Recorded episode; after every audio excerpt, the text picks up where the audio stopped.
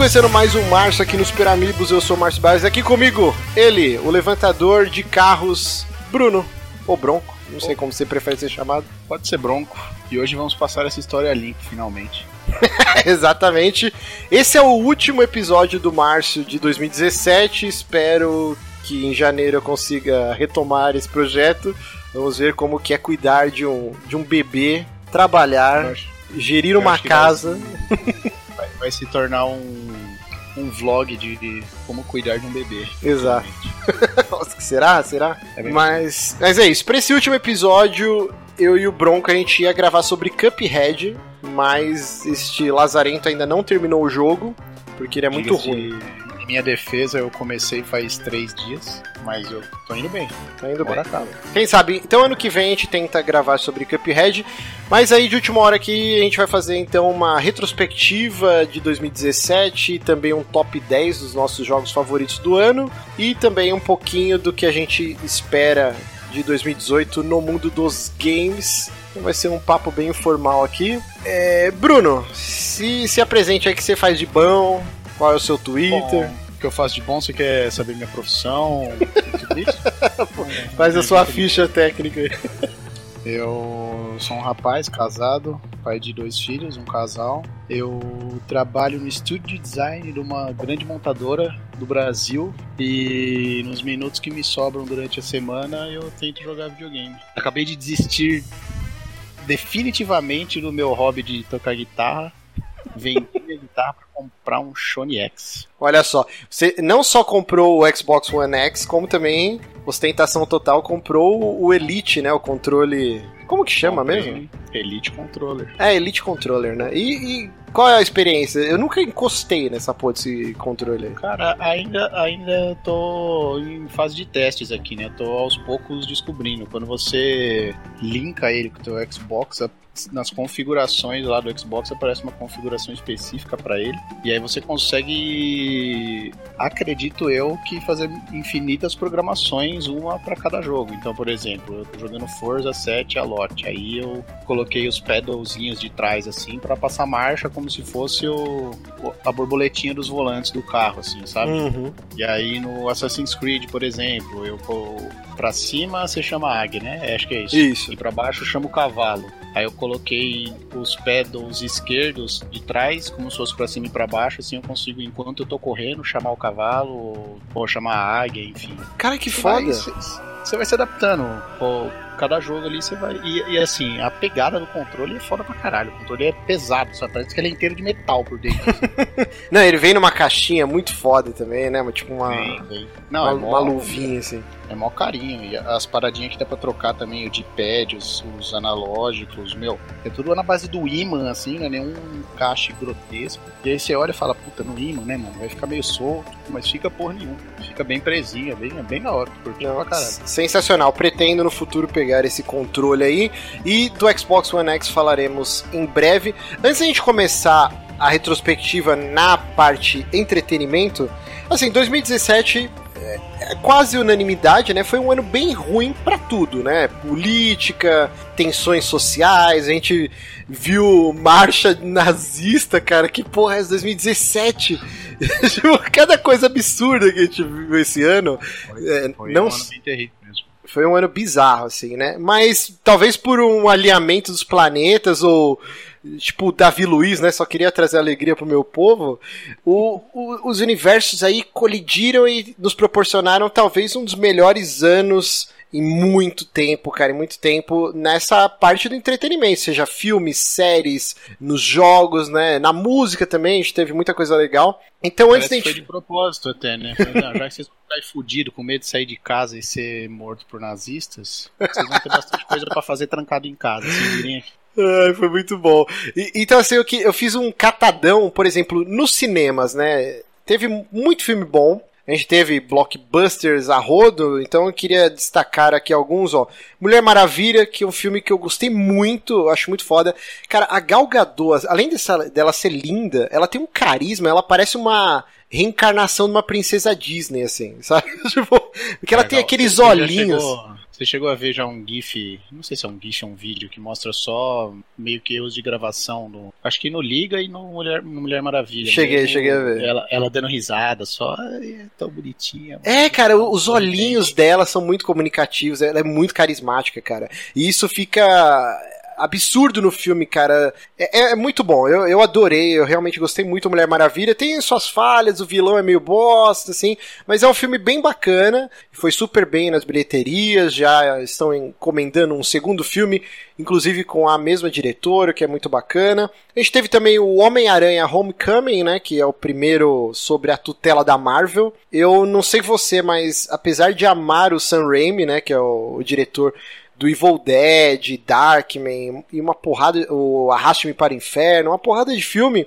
Eu não sou muito fã da trilogia dele, do Homem-Aranha. É, o primeiro e o segundo filme são muito legais, o terceiro é terrível com o Venom, o Homem-Areia. Eu acho... esse, esse eu nem assisti. O primeiro e o segundo eu realmente gosto. Até os inimigos eu acho bem foda. Uhum. Mas esse do, do Venom e do Homem-Areia foi tão esculachado que eu não me dei o trabalho de. É, não, é bem ruim. Eu vi no cinema e é um filme terrível. Mas assim, mesmo o primeiro e o segundo que a grande maioria das pessoas gosta bastante do, dos filmes, eu sempre achei que faltou alguma coisa na essência, porque eu li durante a minha infância inteira, até a adolescência, as HQs do Homem-Aranha e eu parei na época da saga dos, dos clones, que eu achei um absurdo. Mas assim, o, o humor do Homem-Aranha era muito latente, cara. Isso era um grande ponto da revista. O Homem-Aranha ele tava batendo os caras fazendo piada, era muito engraçado. Eu adorava essa parte do humor. E eu acho que os filmes do Sam Raimi tinha muito daquele negócio. O Peter Parker sempre tá com aquela cara de trouxa do Tobey Maguire chorando. Não, pra, pra, mim, pra mim esse é o ponto mais fraco dessa trilogia, é o Tobey Maguire, mano. Eu acho ele. Sim. Caralho, tem cara de qualquer coisa, velho. Menos de super-herói de Homem-Aranha, mano. É muito ruim, eu é, não gosto do Tobey Maguire. Muito muito bobãozão. E aí quando teve a segunda a segunda leva de filmes, né, os dois com o Andrew Garfield, não são filmes terríveis como a galera tenta pintar, mas assim, não, eu gosto até, sinceramente. É, não. Eu, eu, eu, achava o Andrew Garfield um bom Homem-Aranha. Eu, eu acho ele o melhor, o melhor Homem-Aranha do que o, o Tobey Maguire, eu achava. Mas ah, com certeza eu acho que foi aquele ranço que foi muito rápido, né, a transição, e a galera não conseguiu, tipo, cara, como assim? Tão digerir, recente, né? né? Digerir. E acho que agora, sob a tutela da Marvel, o menininho lá que eu esqueci o nome, que é o Homem-Aranha, como que ele chama? Tom Holland. É, o Tom Holland, cara. Esse moleque é muito bom, ele é muito engraçado, os caras deram uma ênfase muito grande no humor. E, cara, eu, eu adorei o Homem-Aranha Homecoming. E, e, acho que foi o primeiro no cinema aí, o primeiro Homem-Aranha realmente pivete, né? Sim, moleque, isso é importante né? também. Porque aí dá pano pra manga para muitos filmes aí. Eu gostei bastante.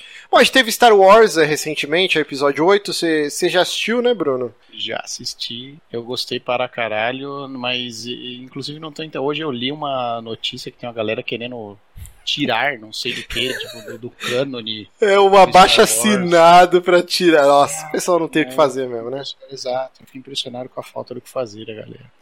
É, esse é um negócio que, que eu vou comentar sobre esse ano. Isso já existe há algum tempo na internet, né? Mas esse ano ficou muito exacerbado, que é a obrigatoriedade, né, de todo mundo dar opinião sobre tudo e da forma mais esdrúxula possível. Cara, esse ano ficou bizarro, assim. Tipo, a, a, a última... lê qualquer coisa ou vê qualquer imagem e se sente realmente obrigado a fazer um comentário. Gosto, não gosto, quero, não quero, podia ser assim ou não. é, é, né, é, bizarro, por exemplo, saiu o clipe da Anitta, aí todo mundo, ah, meu Deus, todo mundo tem opinião sobre o clipe da Anitta, saiu Star Wars, todo mundo tem opinião. E é tipo assim, não é só o cara ter opinião, o cara quer fazer um abaixo assinado para mudar o filme pro jeito que ele quer. E aí você já pega que todos esses filmes da Disney já são meio que enlatados para agradar o, o maior âmbito de pessoas possíveis, né? Então assim, mesmo isso os caras ainda querem moldar, sabe? É, é muito bizarro. É, só pra, pra correr aqui pra, pra esse bloquinho aqui, é, que, que, eu, que eu acho de highlight de filme, teve Babysitter no Netflix, que é um filme muito divertido. Eu, eu enchi o seu saco para você assistir e provavelmente não você não assisti. viu. é a Babá, é, procurem aí no Netflix, produção exclusiva, muito legal. Teve o Corra, você assistiu o Corra? Assisti. Muito bom, eu assisti cara. ele fragmentado, um atrás do outro. Eu gostei pra caceta do Corra. Fragmentado. salvas o final, mas como não demos alerta nenhum de spoiler, deixa pra. Deixa pra... É, exato, sem spoilers. Bom, a gente teve o It, que fantástico. Esse Eu ainda não vi. Puta que pariu, cara. Maravilhoso. Vai ser o primeiro Blu-ray que eu vou comprar na minha vida. Já falaram que vai ter cenas estendidas, vai ter um final diferente, cara 4. Muito bom. It. Bom, a gente teve o Logan, que O foi um Logan filme. Eu vi, vi no cinema, chorei muito. Só não chorei mais que a Bela, que quase se desfez no cinema. Não, foi muito bom mesmo. A, a Bela chora em todos os filmes, né? Não, chora, pior que não, eu sou muito mais chorão do que ela, mas no Logan em especial, eu acho que ela. Todo o amor platônico pelo Hugh Jackman que ela tinha se transformou em lágrimas. Esse filme. Muito bom. A gente teve o, o volume 2 do Guardiões da Galáxia também, que é uma franquia que eu gosto bastante. E John Wick 2 também, que é um filmaço. Tá, e eu, eu acho que eu vou começar a fazer uma lista aqui, velho, porque você tá citando várias coisas que eu ainda não vi que eu quero ver. Pô, fil, filmões, filmões. É, você tem algum filme aí de 2017 que você queria dar um highlight? Ah, o Fragmentado é um filme que eu recomendo. É 2017, É. fragmentado? Sabe que eu não sei? Eu assisti em 2017. mas Eu não sei agora, eu tô achando que é do eu ano passado. fazendo. Eu tava fazendo a minha lista de jogos e eu descobri que tinha um monte de jogo que eu terminei. É nada, é do ano passado mesmo. É do ano passado. Eu esqueço, pessoal, deixa pra lá. Mas é um filme muito bom mesmo assim. É muito bom, assistam, assistam. É, ó, puta, disse, mano, eu não, não, não me lembro de, de nenhum outro que você não tenha citado aí. é, deve eu ter algum que a gente deixou passar. Ah, com certeza. É, teve o Thor, Liga da Justiça. Ah, o Thor é bem bom, mano. Eu não é assisti legal, ainda. Puta, é muito bom, mano. É. Ele foge bastante do que foi o primeiro e o segundo, o que é uma excelente alternativa, já que o primeiro e o segundo são bem bosta. Mas- eu gosto, cara, do, do primeiro e do segundo. Nossa, são os mais cara, fracos da. Marvel, assim, mas são filmes divertidinhos. Ah, então assiste o 3 que você vai gostar. Se você É. gostou do 1 do 2, Deve vai ser gostar de fera. qualquer coisa. Bom, eu queria dar um highlight aqui no Netflix, cara, que pra mim é uma das melhores coisas da vida em 2017. O Netflix brilhou demais, cara. A gente teve segunda temporada magnífica de Stranger Things e terceira temporada de Narcos que por incrível que pareça, pelo menos na minha opinião, foi superior às duas primeiras que já eram muito boas. Cara, A gente- Narcos eu não vi nem a primeira até Porra, hoje. Bruno, é muito o bom, mesmo, cara. ranço, o mesmo ranço que você teve com o Preacher, que de tanto eu falar, você falou, eu não vou assistir só de raiva. Hum. É tanta gente falando dessa porra desse Narcos que eu falo, puta, mano. Não, Narcos é bom Da demais, cara. Mas assim, acho que faz uns dois anos atrás eu, eu tinha lido uma entrevista com um dos executivos lá do Netflix. Foi logo que a Fox começou a tirar uma porrada de conteúdo, né? Acho que saiu o Arquivo X, saiu uma porrada de série. E ele falou assim: Cara, num futuro não muito distante, é, a gente quer apostar em produções nossas. E assim, até 80, 90% do conteúdo do Netflix vai ser conteúdo próprio. É, pra gente não depender tanto de, de terceiros e tal. E eu achei meio que. Ah, esse cara tá blefando e tá falando meio que pra rebater, né? Tipo, pra. Ah, nossa, Netflix tá. Vai acabar, vai sair toda a produção lá e, e o cara tá falando isso só pra segurar cliente, né? E, cara, pagando a língua lindamente. Se você for pegar o conteúdo hoje, tanto em filme quanto em séries, anime pra quem gosta, tem uma porrada de coisa. Cara, você é aquele símbolo lá, é tipo o selo de aprovação da Nintendo, sabe? É difícil os caras errar a mão, cara. É, co- Os caras estão. E eles estão atacando em todas as vertentes, do Sim. jeito que você disse. Aí, é filme, anime, série. Tem umas coisas que são meio cagada, né? Mas a maioria realmente é, tem uma qualidade bem bacana. Sim, sim, eu queria destacar, por exemplo, a primeira temporada da série alemã Dark, que é maravilhosa. Você começou a assistir ou ainda não? Também não. Ah, eu, eu tava na esperança que a Bela ia assistir comigo isso, mas ela já demonstrou medo suficiente pra não. Não, mas não é de terror. assistir Não é terror. sozinho. Ah, mas quando ela põe uma coisa na cabeça, velho, é difícil. ela tem tudo do ET Bilu do mundo canibal, velho. Rapaz. Bom, a gente teve também Mind Hunter, a primeira temporada, muito foda, cara. Esse eu gostei, Baragarai. Bom demais. Foda. Teve o 13 Razões PQ, né? O 13 Reasons Why, que foi. Cara, eu adorei essa primeira temporada. Tenho muito medo da segunda, que eu acho totalmente desnecessária. Foi, foi esse ano? Foi esse, eu tinha certeza que era do ano passado. É, 13 Foi começo- Reasons Why foi esse ano, não foi? Ou eu estou ficando sei, louco? Parece que, foi- parece que faz tanto tempo que eu vi. Não, eu acho que foi esse ano porque foi, foi logo que eu tirei o siso. tipo, eu lembro que eu tava deitado ainda, só com pontos enquanto eu assistia. 2017, março. É, foi bem no comecinho, pode crer. Ah. Ó, teve Ozark, que é uma série muito boa com o Jason Bateman. Pra quem curte Breaking Bad, fica a dica, é maravilhosa. Teve Esse Dec- é o do cara, é do cara que tem que lavar o dinheiro. Lava o né? dinheiro da, do cartel de drogas. É, é muito boa essa série, 10 episódios, fantástico. Teve o The Sinner também. Ótima primeira temporada. Mesmo esquema do 13 Reasons Why. Não sei porquê, mas vai ter uma segunda temporada. Não deveria, mas vai. Bom, eu vou dar o benefício, o, o dom da dúvida. Tipo, vamos ver, né? Vai que os caras aparecem com a segunda temporada foda, tanto do 13 Reasons Why quanto do The Sinner. E Justiceiro, você assistiu? Assisti. Acho curti. que sofre do, do mesmo mal que muitas séries da Marvel, de que tem 300 episódios e É podia ter- 13, né, cara? Será que é uma regra do contrato? Todas as séries da Marvel, 13 episódios? Porque sempre fica, É né, uma Zagala, encheção de. o Zagala. Fica um pouquinho dessa encheção de linguiça, né? Se fosse o esquema de 10 episódios, tava perfeito, cara. Sim, no máximo 10. Os caras enchem um pouco de falta linguiça. de Senti um pouco de falta de porradaria mesmo no, no Punisher. É, parece que a porradaria ficou tudo no- na participação dele no Demolidor e sobrou um pouquinho pro final do seriado dele. Sim, sim, sim, é, realmente. Mas eu, eu gostei, assim, eu gostei da trama, Não, foi o- interessante. O balanço final é positivo. É vale bala. a pena. Exatamente. E assim, só pra finalizar aqui, Black Mirror, que dia 29 agora de dezembro estreia a quarta temporada. Dificilmente vai ser ruim, porque Black Mirror é muito bom. Então já fica a indicação antes de assistir, olha só. Vamos lá, que mais que eu separei aqui? Acho que agora a gente já pode ir pro, pros videogames. Só um, um- alguns adendos aqui, né? A gente teve o lançamento do Switch, maravilhoso. Uma peça de, de tecnologia absurda. E em apenas nove meses a Nintendo divulgou aí que já venderam mais de 10 milhões de unidades, o que é um puta sucesso. É basicamente a mesma quantidade de, de unidades vendidas que o PS4 também no lançamento nesses primeiros nove meses, né?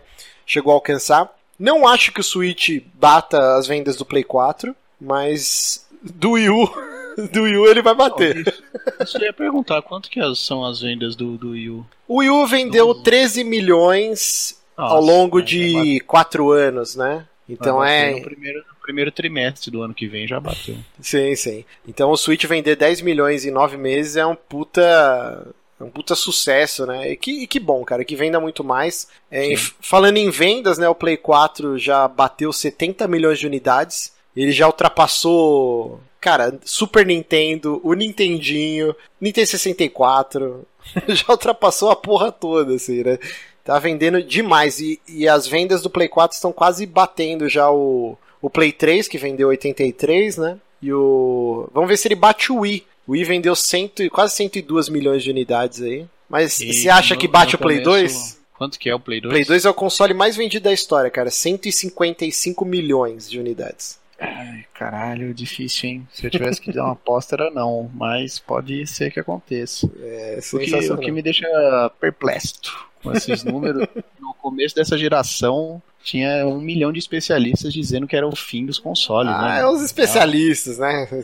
Especialista em porra nenhuma. Eu fico triste com a Microsoft, assim, o Xbox One ele vendeu em torno de 30 milhões de unidades, o que não é ruim, assim, é, lembrando Mas que não é 70, né? é, não é 70, cara. E, e assim, vamos ver se com o X dá um gás na Microsoft, né?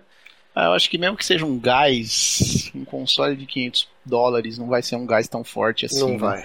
Mas eu acho que a Microsoft perdeu essa treta antes dela começar, velho. Com, com aquele monte de groselha que fizeram no pré-lançamento do Xbox lá. Certeza. Kinect obrigatório, som online. Se bem que o som online hoje vem mais da Sony do que da Microsoft, mas ninguém fala nada e boa. É, é que juntou com a Só mensagem, época- né? É, na época que ela fez isso, tipo, foi tudo muito mal explicado e a galera já começou a meter o pau e aí fudeu. É complicado, ó. Se o Xbox One vender mais um pouquinho, ele passa o Mega Drive. tipo, tá quase lá. Passou o Mega- Passou o Mega- Dreamcast, já. O Dreamcast, pô, o Dreamcast São- tá lá são- embaixo. né? São, dois dos meus consoles favoritos. mano. Rapaz. Eu sempre, fui, eu sempre fui underdog, né, velho? É Mega Drive e Dreamcast, mano. Eu Não, tenho o Dreamcast vendeu, não vendeu nem 10 milhões, cara. O Porra, Dreamcast eu tá gosto- lá embaixo. Eu gosto tanto, velho. Eu gosto tanto do Dreamcast, mano. Puta. Mas assim, ó, o Xbox One ele tá abaixo, ó, do, do Mega Drive, do Nintendo 64, do Super NES, que vendeu quase 50 milhões. Então, assim, vamos torcer pra Microsoft correr atrás do prejuízo aí. Ah, não, mas eu acho que eu acho que chega nos 50, 60 milhões ali. O único porém é que a hora que chegar nos 50, 60, o Play já vai estar tá chegando nos 100. é, provavelmente. Se chega, chega. Mas assim, só para terminar essa parte dos consoles, vamos falar das nossas expectativas aí, ó. Por exemplo, do Switch, né? No âmbito da Nintendo, 2018 eu vejo assim como o final do ciclo de vida do 3DS, finalmente, né? Chega. O 3DS foi lançado o quê? Foi em 2011. Já tá ficando velhinho 3DS, já. não faço nem ideia, 2011 já 2011. tá na hora de partir. E assim, o foco total agora no Switch, eu quero muito que a Nintendo corra atrás de de coisas que parecem perfumaria, mas hoje em dia são obrigatórias, né? Pô, um Netflix, um YouTube na porra do Switch, tem que chegar logo. Um sistema de, de achievements, né, de conquistas, seria muito interessante. O Virtual Console, eu não vejo a hora que a Nintendo disponibiliza. De, de, tudo, de tudo isso aí que você falou, é o que eu mais espero é um Virtual Console. Sim, sim, eu, tô sedento. E eu quero muito, cara, que, que eles relancem, né, no mesmo, no mesmo carinho, mesmo cuidado que teve o, o Mario Kart, né, o, o 8 Deluxe, eu gostaria muito de ver Sim. o Smash Bros Deluxe e o Tropical Freeze, Donkey Kong, que são jogos maravilhosos. Esse eu, esse eu tenho vontade da porra de jogar também, eu nem vi. Mas eu acho que isso aí acontece ainda. O que, que, mais você gostaria de ver no Switch em 2018? Cara, na verdade tem muitas coisas de 2017 que eu preciso ver no Switch e ainda não vi. Eu quero muito pegar o Stardew Valley para ele, que eu acho que é um tipo de jogo perfeito para se jogar num portátil, vai. Que eu até tenho ele no PC, mas jogo muito pouco. Eu não sou, meu Deus, super fã de Metroid. Se eu disser que sou é mentira, mas eu quero muito ver um Metroid novo, que provavelmente não vai ser ano que vem, né? Mas. E, e você viu que hoje, né? Hoje que eu vi a notícia que vazou, né? Que o Aonuma já e a equipe dele já estão trabalhando no, na continuação do Breath of the Wild, né? É mesmo. É, provavelmente vai ser na mesma engine, tudo saiu hoje a notícia aí. Muito bom, eu pensei nisso ainda hoje, falei, porra, o 64 teve dois Zeldas ou teve mais? Teve dois, né? É, foi dois. O Karina é... e o Majoras, né? Exato. Então, custa... e, e, o Wii teve uma porrada também, o Wii e o Wii U teve dois em cada um, pelo menos, não teve? É, acho que todo console da Nintendo no seu ciclo aí foram dois Zeldas, né? O Nintendinho teve o Zelda 1 e o 2, aí depois o Link to the Past no Super NES. É, não, o Super NES só teve um Zelda, hein? Só o Link to the Past. Aí no 64 tá... teve o Ocarina e o Majoras. Aí teve muito de transição do console pro outro. Por exemplo, no GameCube, a gente teve o. Caralho! Wind Waker. Wind Waker. No finalzinho da vida dele saiu Twilight Princess. Que ah. aí já foi com o lançamento do Wii. Aí no Wii, então, a gente teve Twilight Princess e o. Skyward Sword. Skyward Sword, pô. Isso. Exatamente. É. Skyward Sword saiu no finalzinho, né? É, acho que só o Super NES mesmo que só teve um. um é, Zelda. e por, querendo ou não, o Breath of the Wild é um desses de transição, né? Saiu no Wii U e saiu no Switch. É, boa, bem, bem lembrado, bem lembrado. Mas mais alguma coisa que você gostaria de ver aí no Switch? Cara, eu sei que é um sonho muito distante, mas eu queria muito ver um Witcher 3 no Switch, mano. não vai rolar, cara. Não tem como. Ah, mas poderia, já pensou? Que sei lá, que fosse um Gwent. Eu sei que você odeia Gwent, mas que fosse o Gwent. O, o Gwent eu acredito que lance assim. Eu acho que, que ser, sai o né? Gwent. Mas, bom, no Play 4, cara, o Play 4, sim, não tem o que fazer, né? Os caras estão trilhando desde o início da geração o caminho perfeito. A Sony tá flawless nessa geração. Sim, tudo, que, sim. tudo, que eles cagaram na geração passada, né, com o Play 3, eles é, é parece que aprenderam. a próxima eles cagam, a Microsoft acerta e eles vão revezando. Exato, mas o line-up de exclusivos está sensacional, cara. Tá, em 2018 tá a gente vai ter muita coisa foda. E, e fica aqueles na esperança, né? Provavelmente The Last of Us 2 é só 2019, o do Kojima, o Death Stranding, provavelmente 2019, 2020, é, mas tem muita coisa foda no line-up. Eu acho que o que é mais, o que é mais certeza que sai pro Play 4 de, de toda essa lista aí, que é o que eu mais tô afim de jogar, acho que é o joguinho do Homem-Aranha novo. O, o joguinho do Homem-Aranha é fantástico. O, aquele também, o Days Gone, eu tô muito também, ansioso por também. esse jogo. E tem aqui... é uma galera tá cagando pra esse jogo, né, mano? Eu, é, bizarro, um né? Um hype muito grande. Eu achei muito foda que os dois vídeos que saíram eu achei da hora. Eu achei do caralho. Tem aquele também, o do David Cage, o Detroit, né, que parece estar bem legal. Esse eu tenho uns, um pé e meio atrás, mas eu tenho fé que seja bom, porque de todos os jogos do David Cage que saíram, o único que eu realmente acho foda pra caralho é o primeiro. O é o Fahrenheit, Fahrenheit lá, o Indigo. Tem dois nomes, né? Indigo Prophecy e Fahrenheit. Eu lembro que na época que eu joguei esse jogo, ele, mano, explodiu minha cabeça agressivamente. Eu só falava Não, é... disso o dia inteiro. Ele foi bem revolucionário mesmo. Não. Mas assim, o Play 4 tá, cara, super no caminho certinho, realmente não tenho que, que mexer. Tem muita coisa legal. Sim, sim. E aí, o Xbox One, que assim, o X eu acho que é um passo. Pelo menos a Microsoft pode botar o pau na mesa e falar que é o console mais potente já Sim. feito, tal, tal, tal. O controle, o Elite, eu já gosto muito do controle é, padrão do Xbox One, mas o Elite realmente é um sonho de consumo e é o melhor controle já feito até então. O que falta para a Microsoft, cara, são exclusivos de peso, né? E quando me preocupa, sinceramente, que parece que eles não entendem isso. É, é, que assim, é muito complicado, né? Tem aquele lance que eu já falei mil vezes no saque, em outros podcasts, que o que dá dinheiro não é o aparelho de barbear, é a lâmina, né? A gilete. E quando a Microsoft expande lançando todos os seus exclusivos também no PC, no Windows, muita gente torce o nariz. Mas os caras eles estão aumentando exponencialmente a quantidade de software vendido, que é o que dá dinheiro. Então assim, eu acho que é é uma torcida de nariz muito bem direcionada da galera, sim, né? Sim, Querendo ou não, é. A galera lambe um baba um ovo da porra pra Sony, porque tá cheio de jogo aí que sai pra Play e pra PC e ninguém abre a boca. O Exato. Nioh aconteceu isso recentemente, foda-se. Hellblade, mesma coisa. O Nier Automata, teve uma porrada de coisa, Ninguém né? fala nada. Ninguém fala nada. E... Mas assim, eu, eu sinto que a Microsoft vai continuar com essa estratégia, de lançar tudo no console e no PC, porque eles devem estar vendendo muito mais jogo com isso, isso é fato. Mas eu, eu sinto que eles precisam investir em, em novas IPs, cara, em coisas que se comuniquem melhor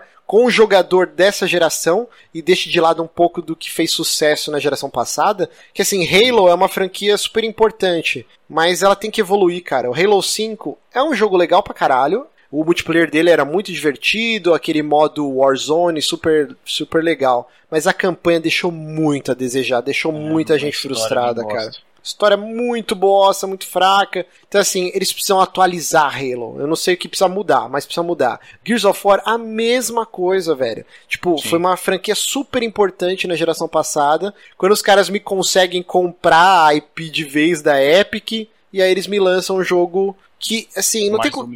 Ele é mais do mesmo. Ele é bonito pra caralho, os efeitos dele de partículas. É um jogo lindo, mas ele, sei lá, cara. Tanto que a gente tava jogando em co-op, a gente nem terminou, né? A gente tava não. quase um pouquinho depois da metade. É que eu, eu acho que falta, não sei, se você pegar os exclusivos da, da Sony, os que são foda mesmo, eles têm história muito boa, né, mano? Sim, é sim. muito bom. Além da jogabilidade, enfim, mas a impressão que eu tenho é que 60% do efetivo de quem tá fazendo o jogo é direcionado para fazer uma história decente. É que a Microsoft, ela peca. Porque assim, a Nintendo, se você for ver, é o primeiro gameplay, né? Então, o que, que vai ser o, o gimmick, né? Por exemplo, o Mario é o chapéu. Então, a gente vai trabalhar a fundação do jogo, todas as ideias em cima disso e depois a gente expande.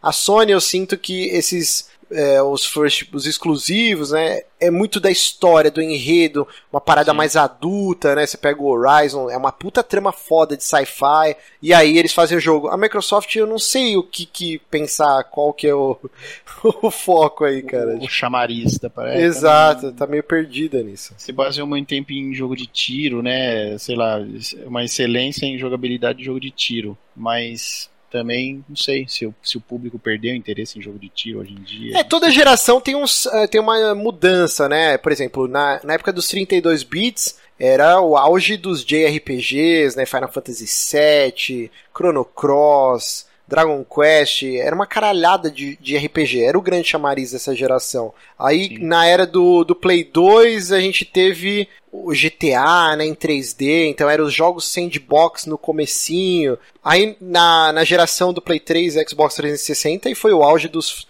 dos jogos de tiro em primeira é. pessoa, né? Essa geração eu sinto que é um retorno ao sandbox mais focado em RPGs, né? Se for ver o Zelda é mundo aberto, o Mario é um mundo aberto entre aspas.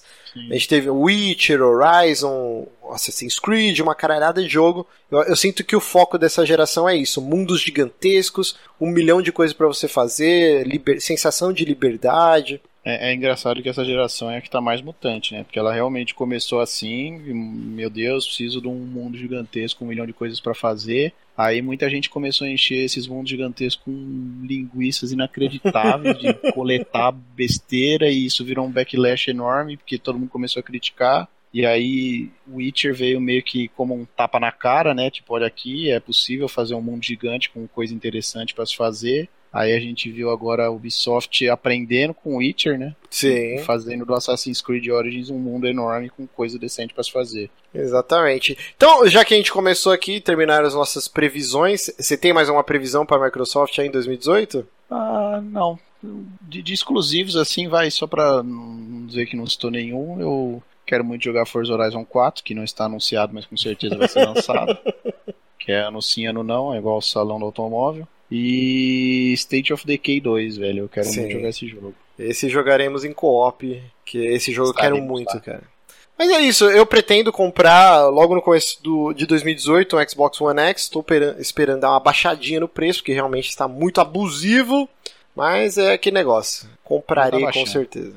E o PUBG, que seria o grande salvador da pátria Microsoft aí, é, tá meio mixed feelings, né? Ao mesmo tempo que a Microsoft divulgou que em 48 horas atingiu um milhão de jogadores e tal, o que é um feito muito, muito foda. Um feito muito foda Sim. é zoado, né? De falar. Não sei uma palavra melhor. Mas foi algo impressionante. A, a versão do jogo tá muito aquém da do PC, né? Tá muito bugado. Os Não FPS. É tão ridículos, né, cara? 23, 24 FPS aí. Mesmo no Xbox One X, o jogo tá, tá muito ruim ainda. O Brandon. É, apesar, dele, apesar dele ainda tá no. No Early é Access, né? É, não é Early Access o nome do track da Microsoft, mas enfim, é um Early Access ainda, não é o lançamento oficial mas realmente ele foi lançado em condições precárias aí, não devia nem estar tá no Early Access isso, pô. É complicado. FPS, não, é. mas assim, aí que tá complicado. A gente vê a crítica malhando, e eu vejo muita gente falando que tá se divertindo pra caralho. Sim. Então sim. é complicado, assim. Talvez quem já jogou no PC sinta mais é, como o jogo tá, tá diferente, né? Agora, quem é a primeira vez está jogando, que nem tem um amigo meu que ele não joga no PC, ele joga console, ele é fanático por Battlefield 1, e eu comentei para ele, né, do PUBG, expliquei como é ele, porra, aí ele começou a ver vídeos na internet e tal, ele falou, cara, quando que vai sair isso pro Xbox? E aí eu falei, ele comprou, ele, essa semana ele começou a jogar. E ele falou, cara, tô viciado, encostei o Battlefield, toda a galera do meu clã lá só tá jogando PUBG e eu jogo todo dia. Ele tá completamente viciado. Ele falou: tá super bugado, mas o jogo é muito Mesmo divertido. Assim. Então eu acredito é. que com o tempo, com patches, a experiência vai se tornar melhor e ele vai ser o grande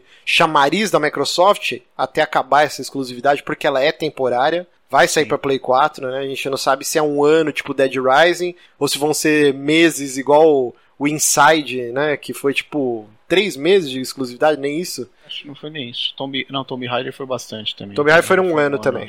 É. é. a Microsoft tem que trabalhar melhor nessa parada dos exclusivos mesmo e chamar mais atenção é. e oferecer a melhor experiência nos third parties, né? Tipo assim, já que ela tem o console mais parrudo de todos, que a experiência seja impecável no, no próximo Red Dead Redemption, no Far Cry, todos esses jogos multiplataforma aí. É, eu falo, eu peguei o X justamente para ter a melhor experiência possível nos multiplataforma. É claro que o que for Microsoft Xbox barra PC, vou jogar no Xbox, porque eu tenho um PC mediano hoje e com certeza o X roda muito melhor, uhum. a não ser o PUBG. Mas, mas foi para isso que eu peguei. Peguei para jogar exclusivo sem esquentar a cabeça. Sim, sim. E, e, a Microsoft também, uma coisa que a Sony fez, cara, com maestria essa geração, ela não compete com, com grandes AAAs, né, third party. Ela não queima os cartuchos dela. Você pode ver que Horizon, Bloodborne, o Uncharted, o God of War agora que vai sair, já mudaram a data, né? Parece que vai ser em março. É, ela sempre lança no começo do ano. O Until Dawn saiu lá para agosto. Ela nunca bate de frente lá para outubro e novembro, que sai Call of Duty, sai uma caralhada de coisa, de triple A's, né? De, de third party. E a Microsoft faz essas cagadas, né? Ela lança. É o, o Forza sempre é, em setembro, outubro. O, o Gears of War foi também nessa época, o Gears 4. Halo, eu não lembro agora quando que foi. Ela precisa trabalhar melhor esse calendário de exclusivos, cara. Não pode bater é. de frente. E a Sony tá fazendo isso com muita inteligência aí de não não Não colidir. não colidir. Então, assim, sem mais delongas, vamos fazer nosso nosso top 10 de 2017. Eu é só pra deixar aqui de fora o que eu não joguei, né? Persona 5 eu não joguei e não tenho interesse, não não irei jogar mais pra frente.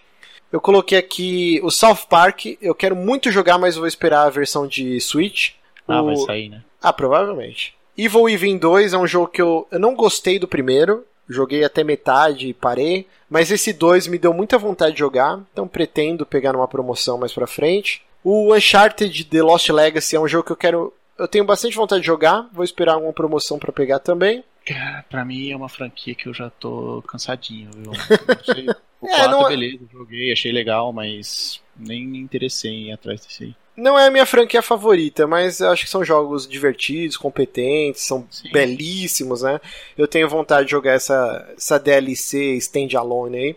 E o Kalei cara, que é um jogo que ele foi massacrado quando ele foi lançado, mas esse quase um aninho aí de tempo que os caras ficaram trabalhando pra lançar no Switch e até hoje postaram no grupo lá de patrões do Telegram do site a avaliação no Metacritic, né? E ele aumentou bastante, cara, a pontuação. Acho que ele ele... ele tá bem redondinho no Switch, foi o que eu ouvi Sim. dizer, pelo menos. É um jogo que eu, que eu tenho vontade de jogar. E Halo Wars 2, cara, eu gosto muito do primeiro Halo Wars. E provavelmente quando eu pegar o Shonex, vou comprar. Ele tava R$19,00 esses dias numa promoção de Black Friday. Não, é, esses Black Friday apareceram uns preços muito absurdos, e principalmente dele. sim, Ele sim. do Dead Rising 4 apareceu uns 15 conto. parecia Sim, sim, é, acho que tava isso mesmo. E, e o que, que você não jogou aí? Você fez uma listinha do que você deixou passar Cara. no ano? Fiz uma lista enorme. Inclusive tem coisas que eu comprei e não joguei, como Mass Effect Andromeda, é um deles. Dead Rising 4 está nessa minha lista, mesmo sendo do finzinho do ano passado. É, é o primeiro que eu vou jogar. Assim que eu pegar o Shonex que você comprou, eu vou. A gente divide Já- conta, já. né? Eu vou jogar. Já tá lá. Aí tem Nioh, eu tô bem curioso pra jogar. Yakuza Zero, eu, eu não sei por que, que eu não embarquei em Yakuza até hoje, porque é, dizem que é um sucessor espiritual de Shenmue. E como eu acabei de dizer, eu sou uma grande viúva do Dreamcast. O, o Bonatti muito. amou, cara. Ele ficou alucinado. Tipo, acho que é um dos jogos favoritos dele do ano. E ele amou É, então, Yakuza. Eu, vou pegar. O, o Nier Automata, que é um jogo que é o mesmo ranço do, do seriado que eu falei pra você, do, do, do Narcos, eu. Tanta gente falando pra jogar essa porra que é maravilhoso. e- Sim, eu tenho um pouco de vontade, cara, de jogar ele também, né? Eu olho pros vídeos daquele jogo, ele é tão feio, mano. Parece um jogo de duas gerações pra trás, velho. Ele me dá preguiça. É, mas tudo. é, Inclusive esses dias, né? A gente foi nessa Efigênia, a gente tava tomando café da manhã e o Eric, né? É, o, seu Eric amigo. é o, é o maior embaixador dessa porra, mano. Ele- uma vez por semana, pelo menos, ele fala: você tem que jogar essa porra. A gente tomando café da manhã, ele falou: Não, vocês precisam jogar, é um jogo maravilhoso. Eu falei: Caralho, todo mundo fala dessa porra. Em algum momento eu vou jogar Nier Automata. Sim. Aí um que, que eu tenho até vergonha de ter deixado passar, que é o Mario Plus Rabbids, que eu não joguei. É bem divertido, bem divertido. O COD World War 2 eu tenho que pegar só pela história e vender, né? Provavelmente. e um último. Um filho temporão do Switch esse ano, que foi o Xenoblade Chronicles 2 aí, que também pretendo pegar mais pra frente. Não ah, tão- sério? tão É, eu não sabia que você curtia de RPG assim, não. Eu gosto bastante. É, eu, eu vi bastante gente elogiando, o Bonatti acho que tá jogando, ele tá gostando bastante. Mas realmente eu vi alguns reviews, não é o meu tipo de jogo, eu vou deixar passar. Mas então vamos para o derradeiro top 10 aqui do que a gente devidamente jogou. Então vamos começar da décima posição. Aí eu falo o meu jogo, você fala o seu. Provavelmente vão ter jogos repetidos aqui na lista, cada um na sua posição. Mas aí a gente já fala, por exemplo, se eu falar um jogo que tá na sua lista, você já fala, ó, na minha lista ele tá na posição tal. Mas a gente já fala junto pra não ficar repeteco. Sim. Beleza. Então vou começar. Minha décima posição, tem gente que vai torcer o nariz, falar que não vale, mas vale sim porque é a minha lista, se você não gostou, o problema é seu. décima posição, Mario Kart 8 Deluxe, cara. Eu sei que ele saiu no Wii U, eu sei Ele, que ele, ele é um... está na minhas, ele está nas minhas menções honrosas. na Menções Honrosas. Cara, eu amo Mario Kart. É, Mario Kart 8 foi talvez o principal motivo para eu comprar o Wii U. E, cara, eu joguei a exaustão no Wii U. Em várias. eh, Tem foto aqui de Natal. Tipo, acho que foi no Natal. Veio uma galera aqui em casa, todo mundo jogando essa porra. Depois jogou Smash. E aí, quando ele lançou pro Switch, eu comprei já no lançamento e joguei a exaustão no Switch. E pretendo continuar jogando por muito tempo. Ele é um jogo atemporal, cara. Ele é lindo, ele é divertido, a jogabilidade dele é perfeita e ele tem aquele negócio da Nintendo que, tipo, a criança que não sabe jogar se diverte, porque ele tem, né, o, o lance de você acelerar sozinho, de fazer meio que a curva sozinha. Então você taca na mão lá do seu sobrinho, do seu filho, e ele vai se divertir. E o adulto se diverte. É um jogo incrível, cara. É absurdo o Mario Kart. Eu, eu tô na mesma barca que você, porque eu, era um dos poucos jogos que eu tinha no Wii U, né? No Wii U não tinha muito jogo. E joguei. Foi o que eu. De longe no Wii U foi o que eu mais joguei. E assim que eu peguei o Switch foi o segundo jogo que eu peguei, só não, só não peguei ele antes do Zelda. E é, meu, justamente o que você falou, é atemporal a parada. Você se diverte a qualquer momento, só colocaria mais uma qualidade se é que pode dizer que é uma qualidade, é, ele, é um, ele é o War dos videogames, velho. Ele é um dos jogos que mais destrói amizades. Putz, isso é. Caralho, velho, como eu passo raiva jogando essa porra, mas é uma raiva gostosinha. É, não, é uma raiva gostosa, mas realmente, quando você tá em primeiro e aí chega um casco azul e te fode, todo mundo te ultrapassa Nossa. na linha de chegada, dá vontade de rasgar o cu com a unha, cara. É um negócio que dá vontade de se quebrar o videogame de raiva. Dá vontade de se assassinar suicidar igual de Dimocó. Mas vamos lá, a sua décima posição então de 2017? Minha décima posição de 2017. Antes eu quero deixar uma coisa bem clara aqui para todo mundo, tá, pessoal? Nem todos os jogos que estão na minha lista de top 10 eu, eu terminei, mas eu estou em processo de, mas eu não preciso terminar para saber que eu gostei pra caralho. e meu décimo colocado é Hellblade, o sacrifício sensual aí. Cara, eu, eu recomendo esse jogo, velho, principalmente por, pelo que todo mundo diz, né? Pelo que ele representa socialmente. Pra quem é dodói e... da cabeça, se recomenda. Isso. é, assim, a gente vê muitos jogos tocando em assuntos polêmicos, só que eu acho sempre os assuntos polêmicos são, são sempre os mesmos, sabe? Ah, os nazistas são morafocas, ah, os, os homossexuais, não sei o que. E assim, esse tocou num, num assunto que ninguém tinha parado para dar atenção até hoje. E além do mais, o combate dele eu achei bem gostosinho, assim, é um, é um combate bem interessante. Então, pela história, pelo ativismo social e pelo combate, Hellblade é meu décimo colocado. Ele é muito bonito, né? O jogo e. Pra caramba, pra caramba. A Ninja Theory. É, eu sempre confundo Team Ninja é dos jogos do Dead or Alive e Ninja Theory Isso é o que fez Enslaved, fez o Devil May Cry, o remake. É, eles falaram que eles conseguiram vender uma quantidade que o jogo se pagou e deu lucro, e que eles sabiam desde o início que era um risco, né, fazer um jogo AAA de forma indie. E, cara, eu queria dar uma chance, mas por algum motivo eu não tenho vontade de jogar. Só que eu fico triste porque eu queria dar dinheiro. Eu acho que eu vou comprar quando tiver alguma promoção só pra, pra dar dinheiro pra Ninja pra dar uma ajuda.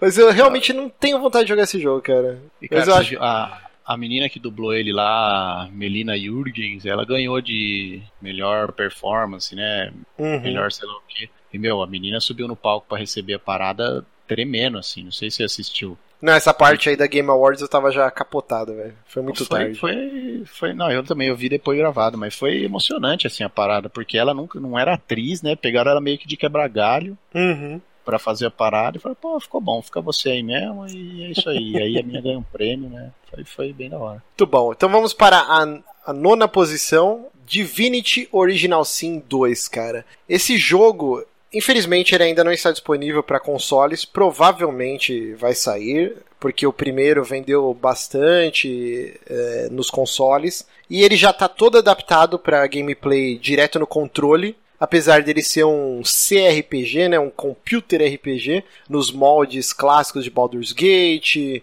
Planescape Torment e tal. Eu gosto muito do primeiro Divinity, mas esse ele traz uma liberdade absurda que eu arrisco dizer que sem ser o RPG de mesa lá, você com seus amigos, tomando refrigerante e comendo salgadinhos duvidosos, é a experiência que mais se aproxima de você jogar uma partida de RPG com seus amigos. E, a, além dele ter um modo fantástico extra de você criar suas próprias aventuras, que exigem um certo trabalho, mas assim é bem recompensador se você dedicar o tempo necessário. Dá para você fazer uma campanha muito legal, criando, montando cenários, tal. Cara, é um jogo riquíssimo, uma liberdade absurda. A gente fez dois streamings gigantescos, né? Eu, o Bronco, o Honório e o Neguinho jogando. A gente criou um grupo lá e foi muito engraçado, foi muito divertido. Cara, para mim o único demérito desse jogo é a falta de uma licença do, do Dungeons Dragons. Gostaria muito de poder jogar com o Halflings,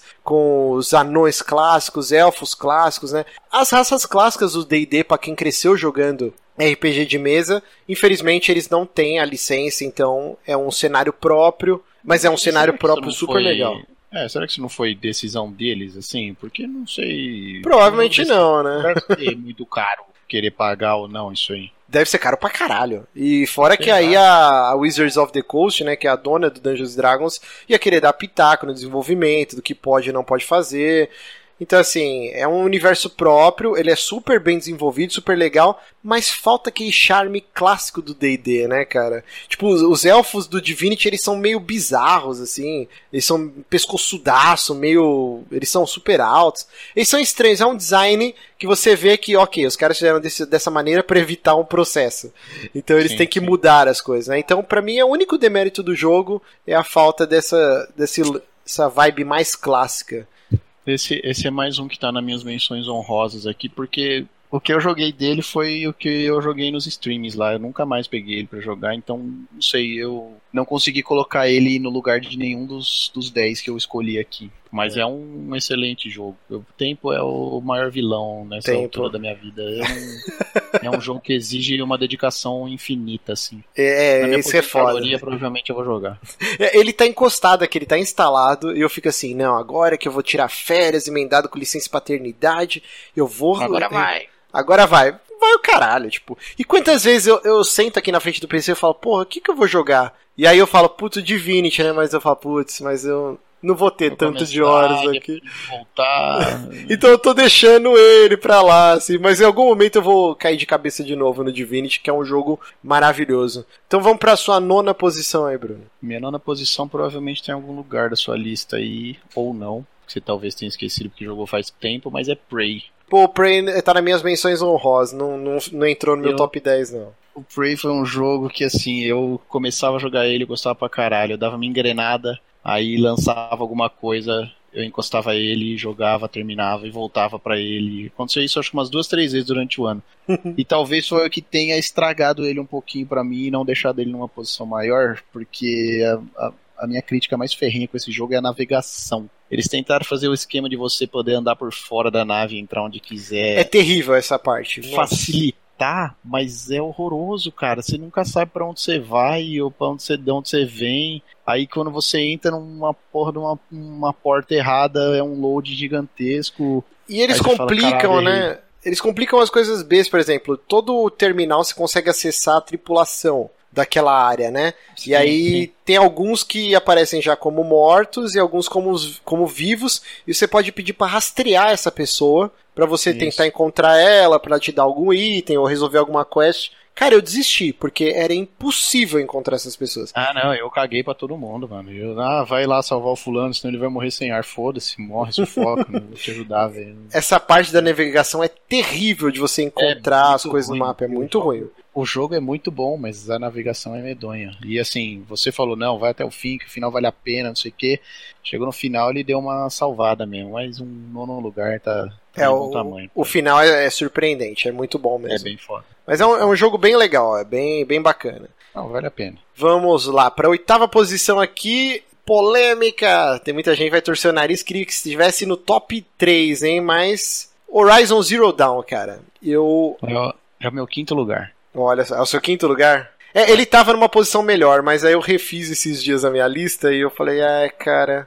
Assim, Horizon Zero Dawn é um jogo lindo. Eu comprei o Play Pro, o PS4 Pro, pensando em jogá-lo e não me arrependo. É um jogo fantástico. A trama dele, cara, ela demora para engrenar e para te mostrar o pra, a que veio, né? Quando você descobre os mistérios, eu fiquei estarrecido. Eu falei, caralho, isso é muito bom. Podia facilmente ser uma franquia de sci-fi no cinema, que é uma puta história legal. Sim. Mas, assim, é o primeiro jogo da, da Guerrilla Games sem ser o Killzone da vida, né? Um jogo desse escopo, um jogo de mundo aberto, meio que um semi-RPG, assim. E você vê que fica nítido que é o primeiro jogo deles nesse estilo. Tem coisas que no Horizon 2, assim, eles vão, vão arrumar e, e, vai ficar mais legal. Com certeza. É, e é foda, porque assim, você pega o Horizon e fala assim, porra, beleza, é seu oitavo lugar aí, ou seu quinto lugar. Me fala por que, que você não gostou, ou me cita um defeito do jogo, eu não consigo, cara. Ele é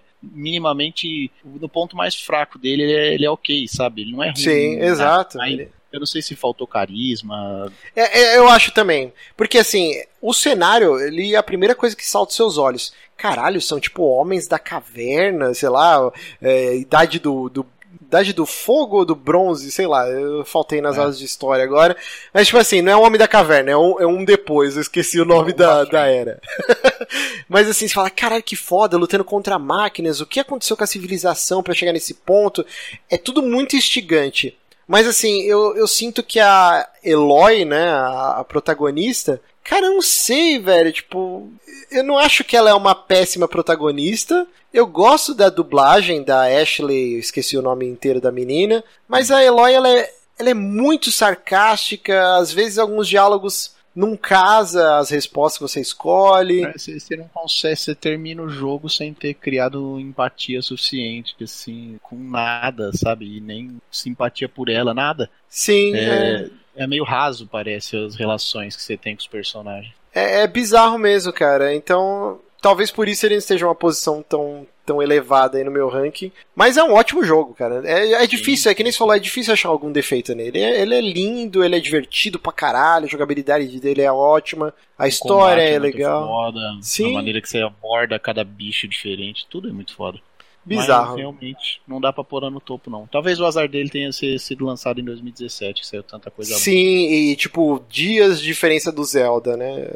É, então. Complicado. Ainda todo mundo disse, né? Meu Deus, se você jogar Zelda para jogar Horizon depois, você vai achar horroroso, não vai jogar, blá blá blá blá blá blá. E eu, eu fui feliz sem querer nessa parte, porque eu terminei ele antes de terminar o Zelda. Antes de começar o Zelda. É, eu fiz isso também. Quando tava na iminência de comprar o Zelda, eu rushei o máximo. Já tava quase no final, falei, não, vamos terminar essa porra antes de começar o Zelda. É, vamos lá, sua oitava posição. Em oitava posição, você vai torcer o nariz me xingar, mas é Cuphead.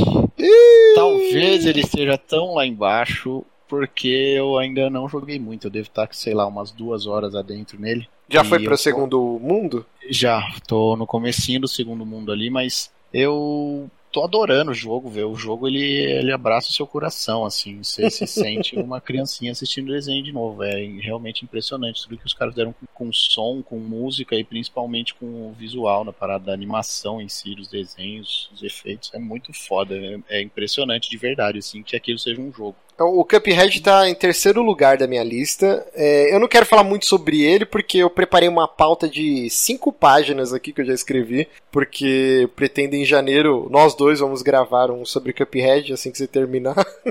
Então vamos deixar para falar no, no, no, podcast. É, não, não, só pra, pra eu falar, ele tá em terceiro lugar, tá? E ele só não tá em primeiro porque por motivos de Super Mario Odyssey e Zelda, cara. Porque por Cuphead atingiu uma coisa em mim que tava dormente ou que eu nunca soube que existia, que eu nunca fui fã desse estilo de jogo, cara.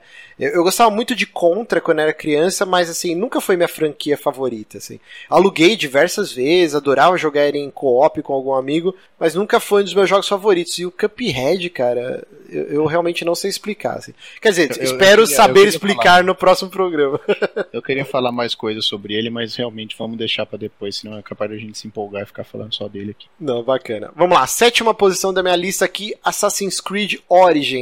Olha, eu achei que a gente não ia concordar em nenhuma, pelo menos. Ah, é a sua sétima também? É, Olha só. Cara, eu, eu joguei a franquia desde o início, né? Joguei o primeiro Assassin's Creed. Era um jogo pra época, ele era lindíssimo. Eu não sei se ele ainda consegue se segurar aí graficamente, mas Sabe ele que é bizarro do primeiro Assassin's Creed, hum. tirando o Origins, ele é o único que tem Xbox One X Enhancement. Nenhum outro Assassin's Creed tem, só o primeiro e o Origins. Que bizarro, cara. Eu até tenho ele aqui até hoje, eu preciso pôr ele no videogame para ver o que acontece. É, o Assassin's Creed o primeiro, cara, ele é eu acho que assim, a Ubisoft não tinha conseguido ainda iterar o, o loop de jogabilidade, a, a, história ela é um pouco confusa, a parte do presente ela, na Abstergo era muito bizarra. É muito bizarro. O final do jogo é sem pé nem cabeça, é uma maluquice do caralho, mas ele tem aquela fagulha que te instiga e você. Caralho, o que, que foi isso que eu joguei? Eu, a história era muito fascinante, então eu, eu consegui você chega, vencer você chega a o. achar que é verdade, né, mano? Você fala, caralho, será que essa porra é verdade mesmo? Sim, o lance de mesclar, né, a maçã do Éden É, né? e o caralho a quatro, as coisas da história, isso é muito legal. Mas realmente o, o loop de jogabilidade dele é insuportável. Você chega na cidade, escala a porra lá pra você liberar a Pega a missão. peninha. Pô, Na peninha é no 2, né? A peninha aparece não no tinha 2. peninha, não? Eu acho que não. Acho que a peninha surgiu no 2, que é zoadíssimo também. O lance de coletar pena é muito ruim. É, Mas é um assim- mundo enorme e vazio, né? Exato. O, o Assassin's Creed 2 já é muito melhor, é um jogo muito divertido. Eles trabalham muito melhor a história. O Ezio é um personagem muito mais legal que o Altair. E o final do 2, cara. Hoje em dia eu nem sei se é mais spoiler. Tipo, porra, Assassin's Creed 2 é um jogo super velho. Cara, na hora que você falar, mata pode a porra do Papa. E aparece o ET É lá da mulher. Tipo, você, meu Deus, o que tá acontecendo, cara? E ela fala Desmond. E o Ezio fala, quem é Desmond? Cara, aquele final eu, eu fiquei maluco, assim. Saí plantando bananeira na sala. eu Falei, meu Deus. E aí saiu Vamos logo na em. igreja. Vamos fazer uma igreja. E logo em seguida saiu o Brotherhood. E eu já falei, caralho, todo ano agora vai ter essa porra. E eu já fiquei com um pouco de ranço. Gosto muito do Brotherhood, ele melhora tudo que no 2 já era super bem feito. Mas aí você já vê que começa a derrapar, né? Então, eu, eu terminei o 1, o 2 e o Brotherhood. Do Brotherhood em diante, eu joguei todos e não terminei nenhum. Eu acho que o Origins vai ser o próximo que eu vou terminar, assim. É, então, aí que eu quero chegar. O Brotherhood eu terminei e cansei. Falei, ok, pra mim Assassin's Creed já deu, não vou mais comprar. Aí, tipo, eu só acompanhava assim por cima, via na crítica. Muita gente gosta dos outros jogos, mas simplesmente eu abandonei. Quando saiu o Origins, eu sempre quis muito um Assassin's Creed no Egito, né? Eu, porra, que legal, os caras estão aí no Egito, tá lindo pra caralho os gráficos, mudaram o combate, que é uma coisa que eu sempre odiei na série. Parecia a disputa de break, sabe? De ficar tipo 300 malucos, o clipe do Michael Jackson, 300 malucos em volta te encarando, aí dois estão dançando, aí um sai, Bate outro entra. Eu achava muito ruim o sistema de combate. Era uma música mesmo. E aí nesse eles reformularam completamente. O lance de dele virar um RPG mesmo, né? Com, com level, com armadura, com arma. E o, a interface do menu é totalmente chupinhado do Destiny, inclusive a cor dos equipamentos, né?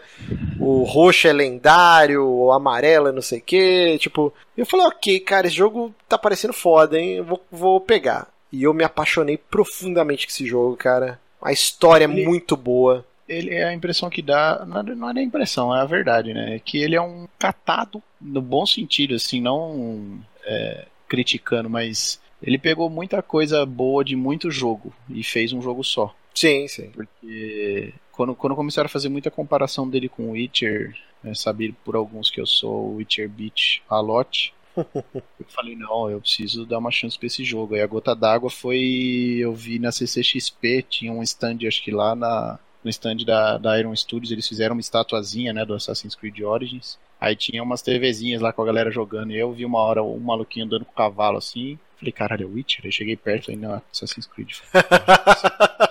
Não, é muito Witcher, cara. A Ubisoft bebeu bastante da fonte. E que bom que Witcher é um jogo Sim, fantástico. Pior que vai copiar, copia de quem fez bem, né? Exato, exato. E eu amei, cara. Eu adorei a história do Assassin's Creed. Nossa, eu dei um, Assa- um Assassin's Creed aí.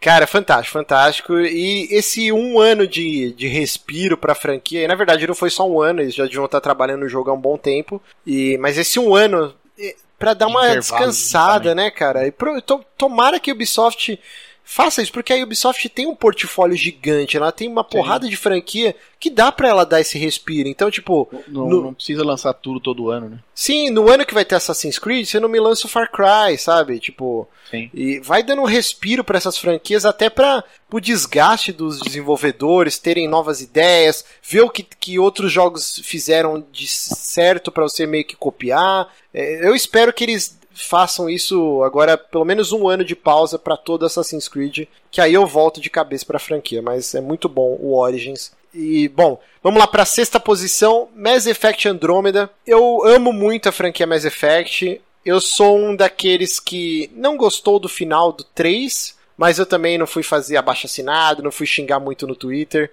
Eu aceitei. Eu falei mais respeito, porque não é, foi o que fiz. Exato. É, eu falei, ok, não era o final que eu sonhava. Eu, e eu li livro, eu, comprei, eu tenho os livros do Mass Effect, tipo, eu amo a franquia. Mas eu falei, ok, não era o que eu esperava, mas beleza, é o que os desenvolvedores quiseram fazer, sei lá, eu vou aceitar e vou sofrer calado.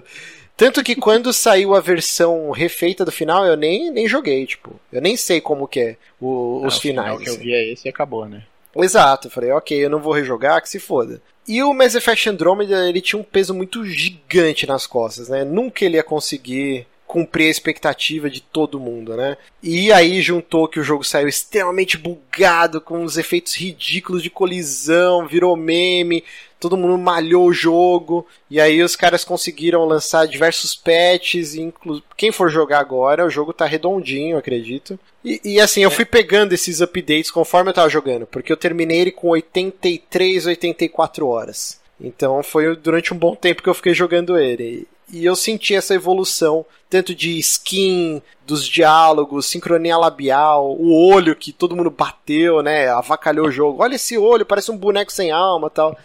E, e eu fui vendo essa evolução e, cara, eu adorei o jogo. Para mim, ele não deve nada à trilogia anterior. Assim, é um jogo muito bom. O meu tá aqui na lista de ainda vou jogar, porque, como eu disse começo aí, ele, a gente divide conta, né? Ele tá lá, mas eu ainda não joguei. Eu te, chegou um momento desse ano que eu tinha que escolher entre eu jogar Prey ou ele, e eu escolhi o Prey pelo Prey parecer um pouco menor. No fim das contas, Prey demorou quase 30 horas para eu acabar, tão perdido que eu ficava naquela porra. Mas em algum momento ainda vou jogar o Andromeda. Eu gosto muito da franquia também, não tem por que não dar uma chance. Ainda mais agora que eu vou pegar ele com todos os pets, tudo bonitinho. Sim, sim. Eu fiquei muito triste quando o estúdio anunciou que não ia haver DLCs de história, né? Só multiplayer. E aí eu falei, ok, então 84 horas, tá ótimo. Minha jornada tá aqui que esse jogo acabou, desinstalei, vamos instalar outras coisas aí. Mas eu, eu queria, cara, eu queria mais conteúdo. Eu, eu realmente adorei o jogo. Eu sinto que eles, assim, todas as pedras que ele levou no lançamento são devidas. O jogo saiu extremamente bugado. Ainda mais um ou dois meses os caras conseguiriam resolver, que foi o tempo mais ou menos que demorou para eles lançarem patch para corrigir. Provavelmente foi a EA apressou os caras. Apressou não, né? O jogo já tava trocentos anos sendo feito e adiava, adiava. Em algum momento eles tinham que lançar por causa do ano fiscal. Mas eu sinto que ele sofre da síndrome do Mario o Sunshine, que virou meio que senso comum das pessoas falarem: "Ah, é o pior Mario 3D", mas 70% das pessoas que falam isso não jogaram. Vai meio que no, na, no efeito manada, todo mundo fala que Mario Sunshine é fraco, e aí a pessoa repete. Nem dá uma chance. Exato. Eu acho que quem gostou da trilogia for jogar o Mass Effect Andromeda hoje, livre de preconceitos, é, livre dos bugs, vai gostar da experiência porque ele é um ótimo jogo, cara. Ele é muito bom. Então vamos para a sexta posição, Bruno. Uau, agora eu vou surpreender, hein? Minha sexta posição é Forza 7. Olha só, que surpresa.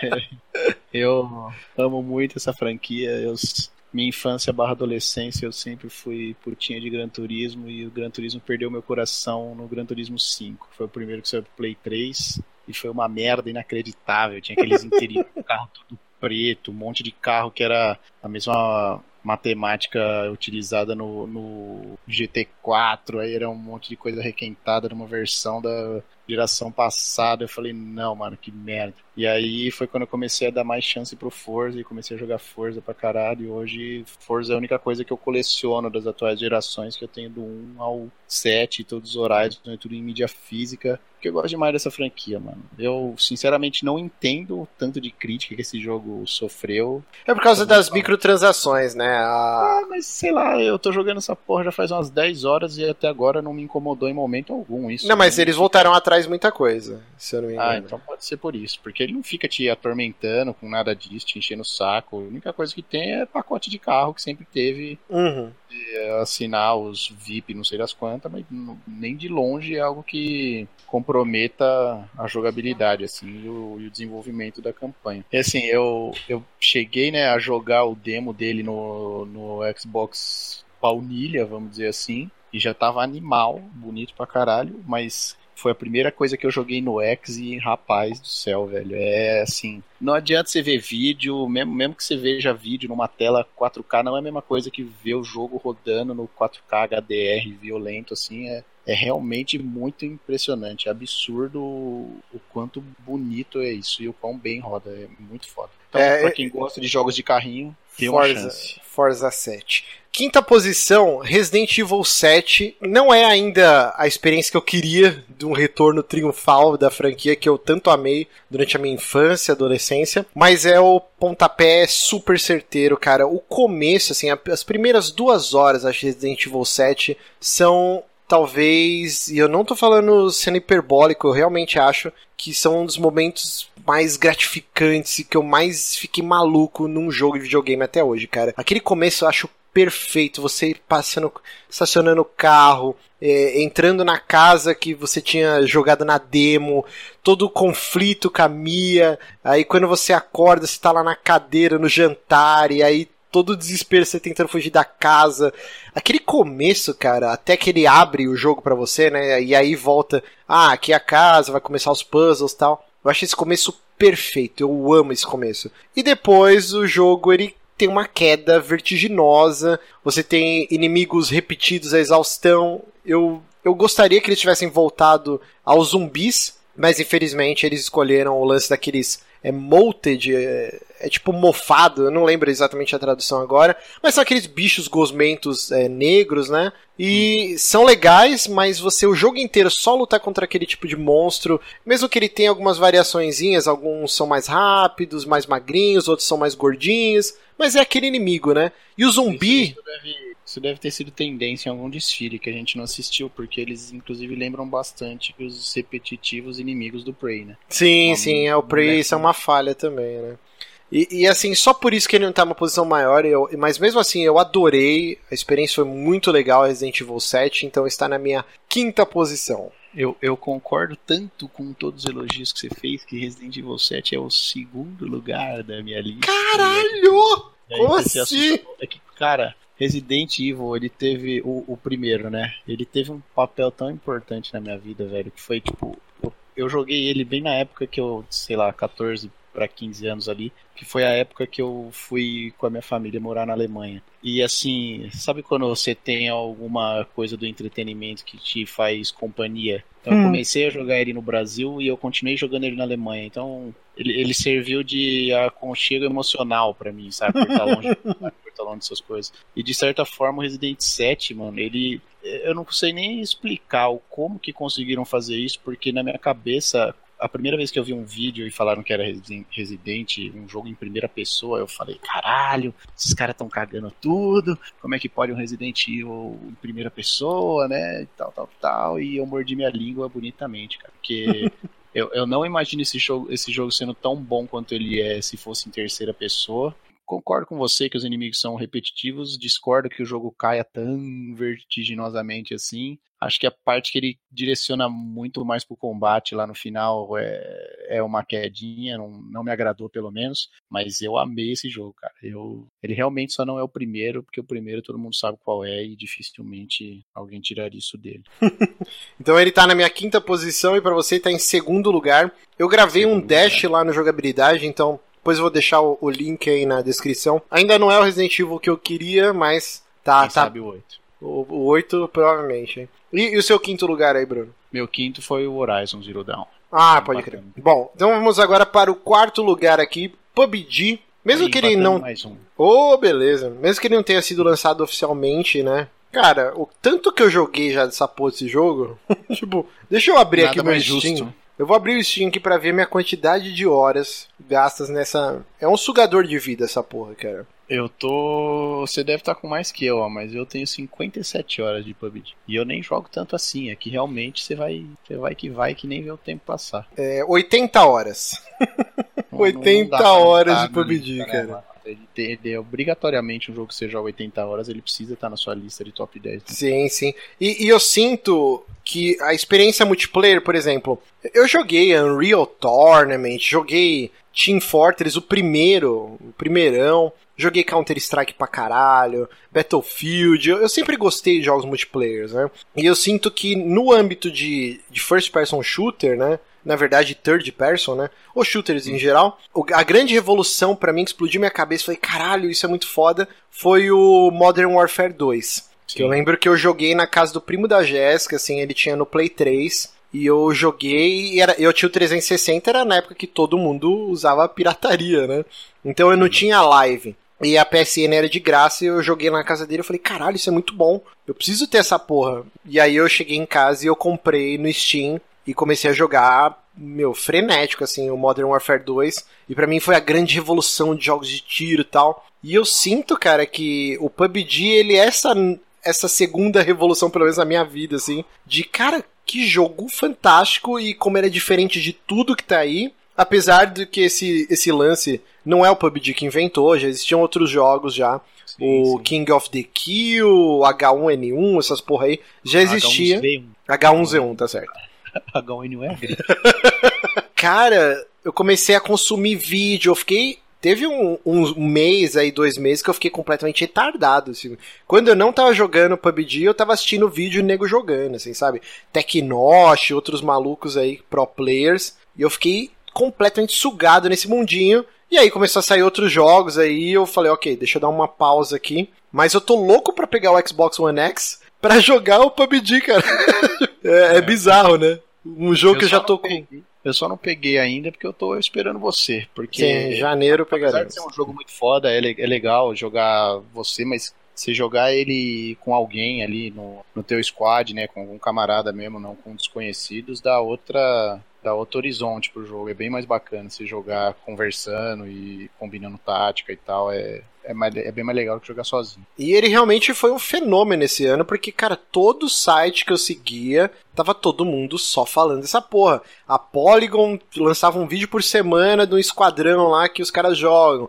O Giant Bomb, na verdade, o Giant Beast, né, que é o que eu gosto, que, que é uma outra equipe dentro do Giant Bomb, é, também os caras estavam fanáticos, assim, toda semana podcast eles dedicavam, sei lá, 30 minutos do podcast deles para falar de PUBG toda semana. Até o Greg Miller, que é um cara totalmente avesso, assim, a, a jogo multiplayer, não gosta de FPS e tal, ele ficou maluco. É, ontem mesmo ele postou que ele conseguiu duas vezes, né, ficar em primeiro lugar no Xbox One X. Então, várias pessoas que geralmente não ligam tanto, ou que foram ligam fisgados. pra caralho, foram fisgados por esse jogo, cara. E realmente ele é um fenômeno que ainda vai durar por muitos e muitos anos, assim. Eu acho que ele vai até lançar uma tendência, assim, querendo ou não, mano. Vai começar a aparecer uma porrada de. Não vou dizer novos jogos, mas eu acho que o próprio Call of Duty e o. E o. Caralho, como é que é o nome do outro aí? Do. Battlefield? Battlefield vão, vão ter algum modo que se aproxime disso nos próximos aí, porque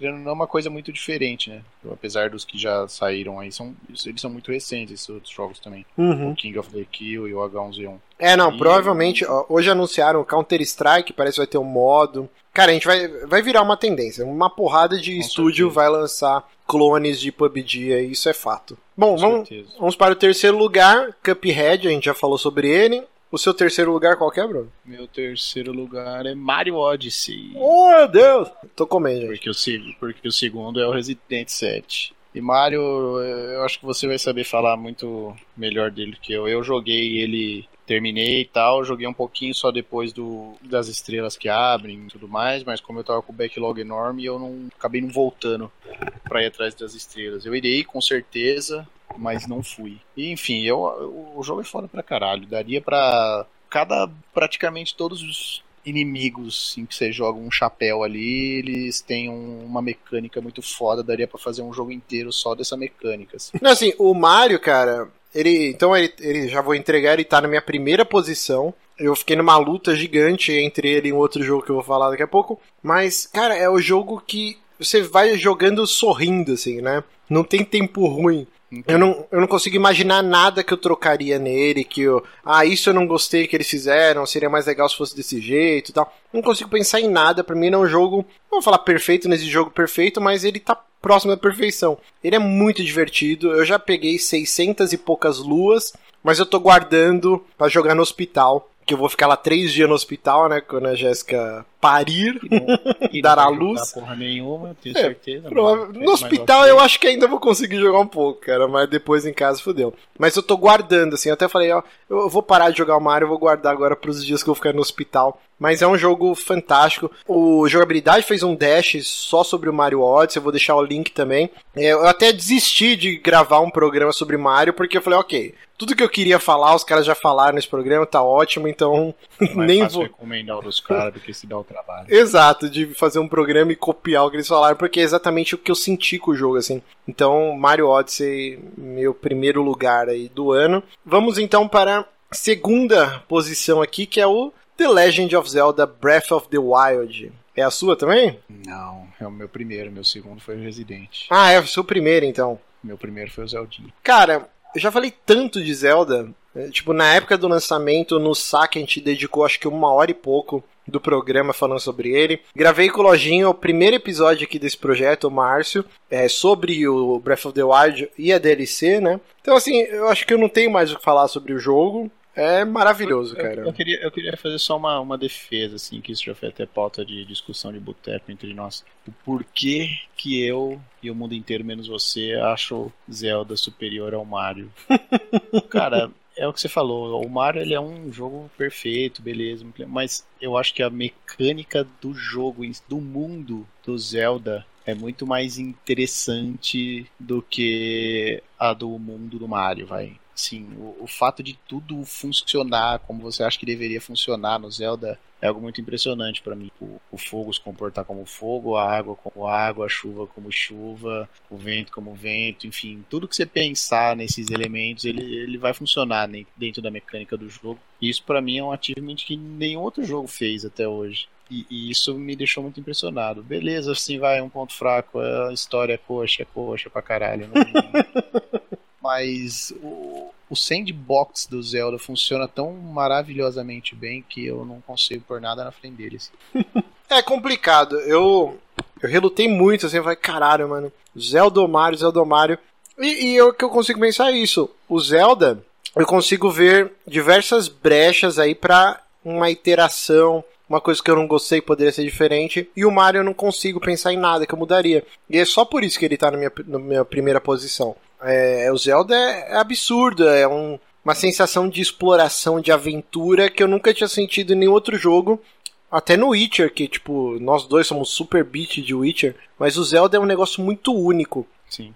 Mas eu, eu não gosto da mecânica de quebrar arma, de usar estamina para nadar, de você ter muitos espaços que poderiam ter uma recompensa, não uma Korok Seed, sabe? Mas ah, tem um... é uma das coisas que eu nem fui atrás. Eu fui atrás de todas as Shrines, fiz todas as Shrines, mas Korok Seeds eu não fui atrás de uma por uma, não. A, a, mecânica das armas, assim, eu não sei se é a melhor maneira de terem feito isso, mas eu entendo a importância dela, sabe? De, tipo, de fazer. Se tornou uma mecânica no jogo. Você tem que se preocupar. Você tem que se preocupar que sua arma vai quebrar é importante para o jogo funcionar da maneira que ele funciona. É o que eu disse. Não, talvez existisse uma maneira melhor, de se fazer isso, mas eu entendo porque ela tá lá, saca? Uhum. Não, então, outra coisa que, assim, ele é um mundo tão gigante que em diversos momentos você começa a explorar e você não tem a recompensa. Então, tem uma parte que é tipo um, desfila um desfiladeiro, né? Tipo um canyon, e você vê que tem um templo no final dele. Você vai lá com o paraglider e tal. Quando você entra, é tipo umas ruínas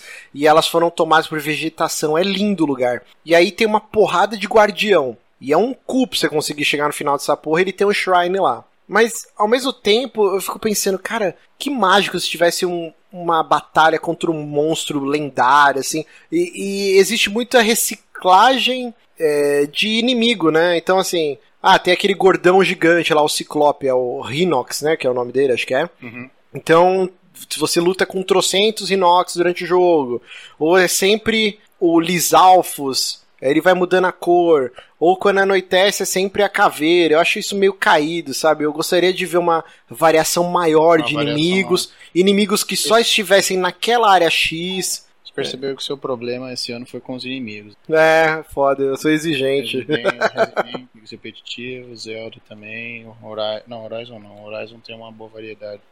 É, é, e isso, assim, eu, não é uma crítica, tá?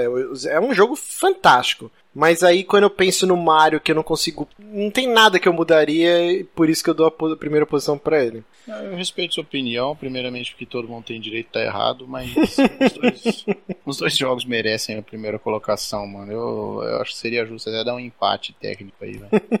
e, e o seu segundo lugar, você já falou que é o Resident, né? tinha sido Resident, isso. E o primeiro, Acabou, né? o Zelda, né? O primeiro Zelda, é isso. É, acabamos nosso top 10, depois eu vou deixar no, no post aí o meu top 10 e o do Bruno, porque aqui a eu gente quero faz fazer uma, né? uma menção honrosa que nós dois deveríamos fazer, que é o Sexta-feira 13, mano. Foi que nos divertiu muito esse ano. Foi.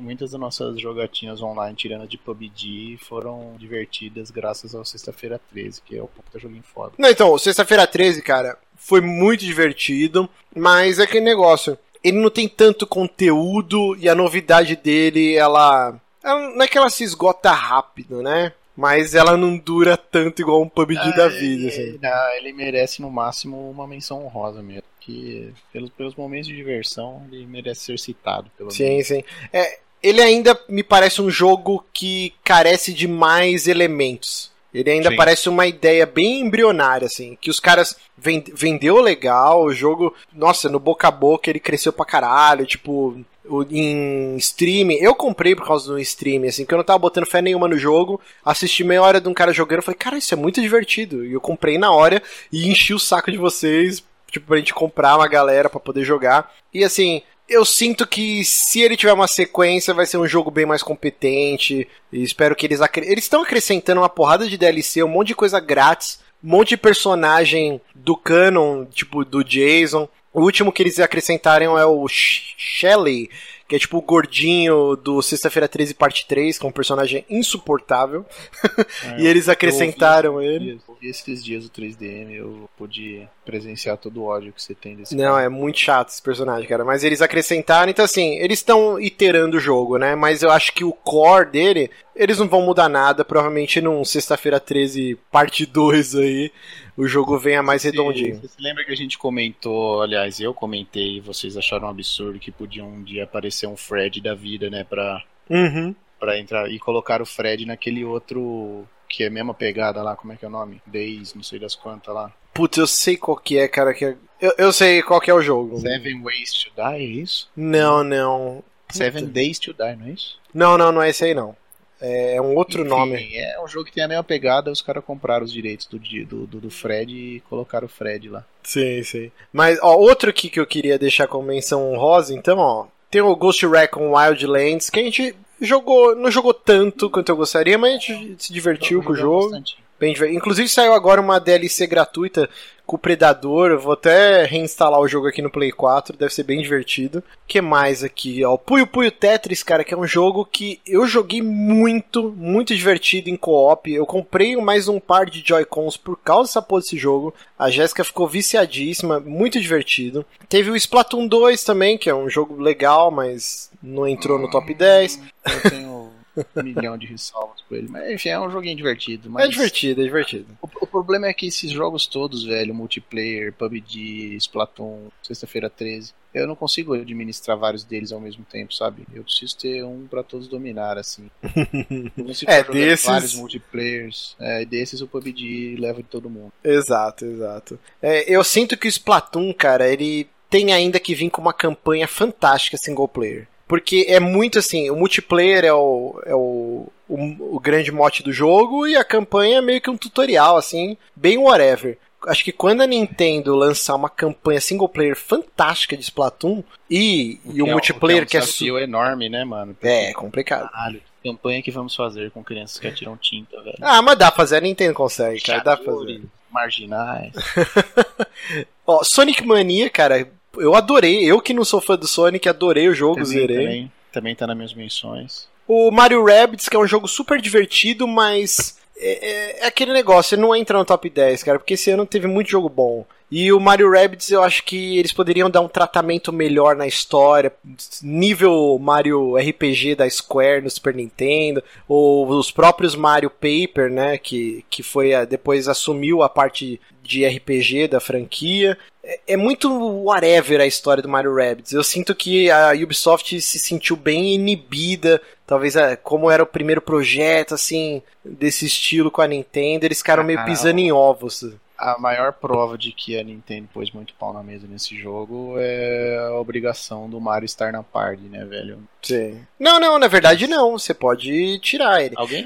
O então, que você não pode. Eu tava reclamando esses dias que é obrigatoriamente, acho que foi no, no podcast, acho. Alguém tava falando que o Mario sempre tem que estar lá. Não, não. O que é obrigatório é um Rabbit na party. Então você pode colocar o, o Mario Rabbit, a Princesa Rabbit tem que ter pelo menos uma versão dos personagens Rabbids na party. Não pode ser ah. os três da, da Nintendo, sabe? Isso é então meio falaram, bosta. Então falaram merda, realmente. Não, eu, ou eu posso também estar tá falando merda. Eu zerei ele faz um tempão, eu não lembro mais. Assim. Mas eu sinto que se a Nintendo der mais liberdade pra Ubisoft e deixar uma história mais divertida, mais RPGzão e as batalhas. É, essas batalhas táticas no meio de uma aventura de RPG, aí eu acho que o jogo vai ser fantástico, cara. Ainda falta uma história que motive, assim.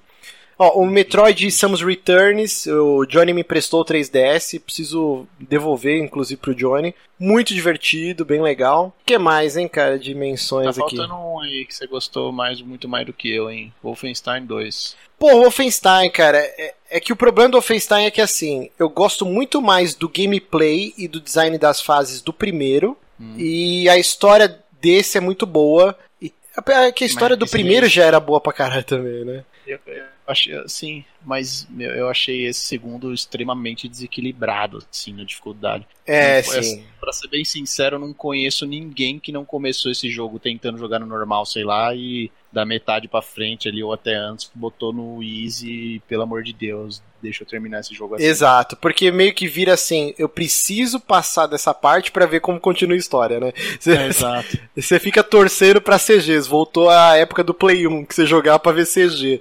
É foda, eu achei que ficou bem desbalanceado mesmo, assim. E até o design das fases não é tão divertido, é, tem muito repeteco, assim, eu sinto que... E, e ele parece uma dificuldade injusta, muitas vezes, assim, ele tem uns uns autosave no, no meio da treta, assim, que você nasce e spawna tomando tiro, já que você sim, não sabe é. Vem. Eu acho que eles erraram a mão nisso. Mas a história é, é fantástica, cara. Sim, sim. O gore é fabuloso, assim, a história é impecável. Ele, ele tava no meu top 10, e aí com muita luta eu falei, não, eu vou tirar porque eu acho que eles, eles erraram a mão nessa parte do gameplay aí mesmo. Que é realmente é, é uma dificuldade exacerbada que não tinha necessidade. Assim. Exatamente. Mas eu acho que é isso, cara. Dimensões honrosas. Ah, do, do, meu acabou também, não tenho mais. Então é isso. Eu queria agradecer meu querido Bruno.